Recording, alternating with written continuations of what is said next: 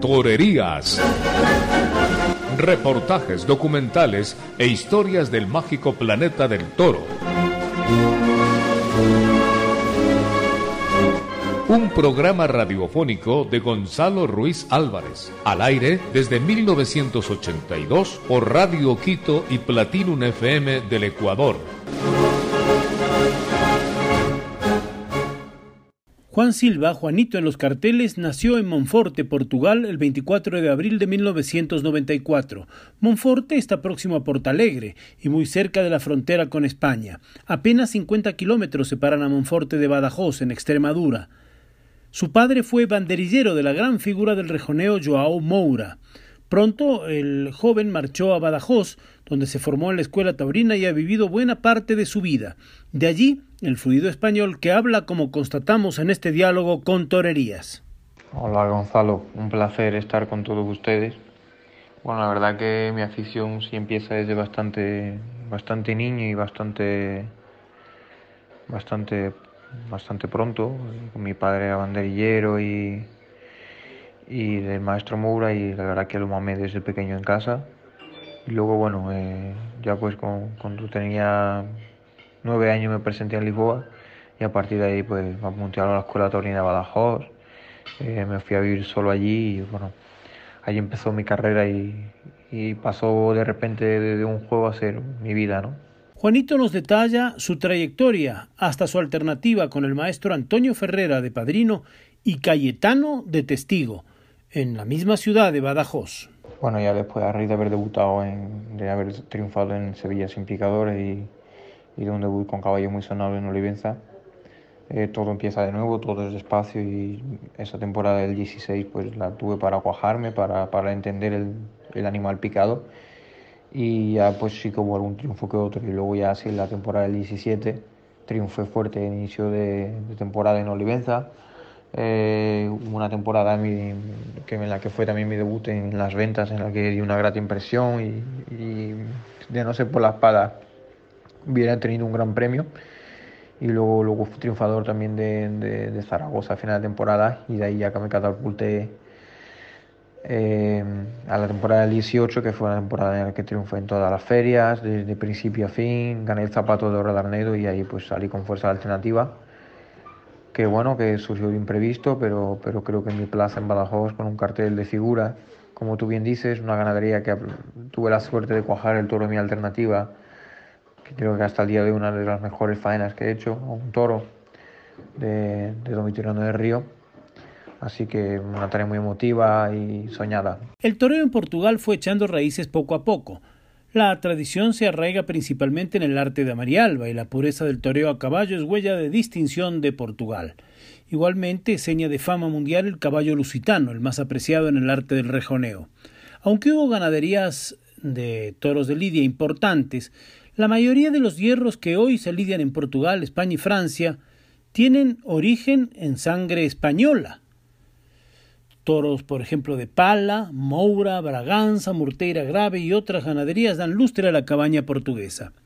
El primer diestro reconocido como precursor del toreo a pie portugués fue Augusto Gómez, según el periodista Saraiva Lima en su magistral ponencia en el Ateneo de Madrid, pronunciada en 1949. El gran diamantino Bisó ostenta el cetro del primer matador, seguido de José Julio, Mario Coelho, José Falcón, muerto por asta de toro en 1974, hasta nuestros días con el maestro Víctor Méndez, ídolo en Ecuador y hoy mentor de la carrera de nuestro entrevistado Juanito. También han pasado por aquí, por el Ecuador, diestros como Pedrito de Portugal, con un gran triunfo en Quito en 1995, o Rui Vento Vázquez, ahora empresario de fama, ya que lleva la plaza de Campo Pequeño en Lisboa. Juanito nos cuenta sobre el año 2020 y su preparación, ahora con su apoderado, desde sus inicios, Joaquín Domínguez, y eh, también con Víctor Méndez. Y nos habla de la corrida monstruo de Lisboa en homenaje al maestro Víctor Méndez por sus 40 años de alternativa. Estarán Finito, Méndez, José Garrido y Juanito. La entrevista la conseguimos al finalizar una de sus habituales tareas de campo. Esta vez fue en la ganadería de Justo Hernández, el ganadero de Garci Grande una de las dehesas que torean con mucha frecuencia las figuras del toreo. Bueno, la verdad que, que a raíz de triunfar también en Portugal ya eh, en mi año de matar de toros en Lisboa, en la cual fui triunfador. Es una responsabilidad y a la vez pues también una ilusión poder ahora mismo ser uno de los máximos representantes de mi país fuera de él, ¿no? También, aparte de dentro, fuera de él. Y bueno, intentaré dar lo máximo de mí. Y bueno, toda mi carrera y mi época fue vivida en Extremadura, en la cual me siento también una extrema adopción pero claramente soy portugués y, lo llevo con orgullo e intento dar la cara y defender mi país siempre. Bueno, pues la temporada de pandemia la verdad que me frenó en un momento en los que había compromisos importantes, íbamos, si Dios quisiera, confirmar en Madrid.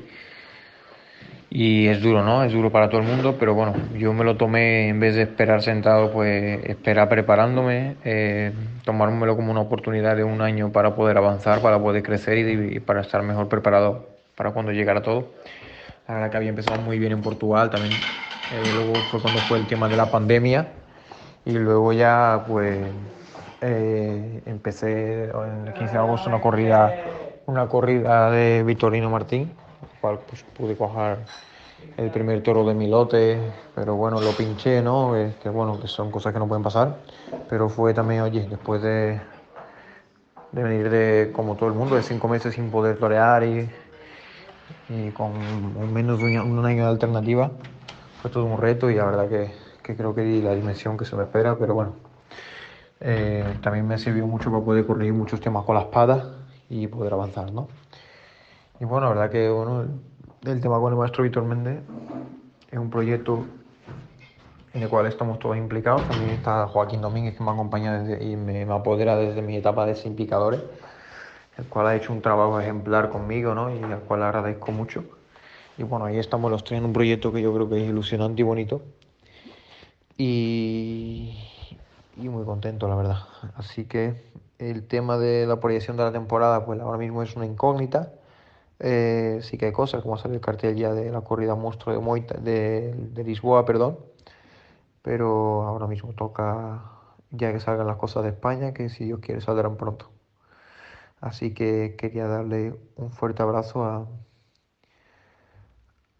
a todos y nada, como os había dicho que esto fue grabado el día que fui a tentar en un tentadero en casa de don, de don Justo Hernández de García Grande, otra ganadería también muy querida por la figura y, el cual fue extraordinario y, y hemos hecho una jornada muy muy bonita.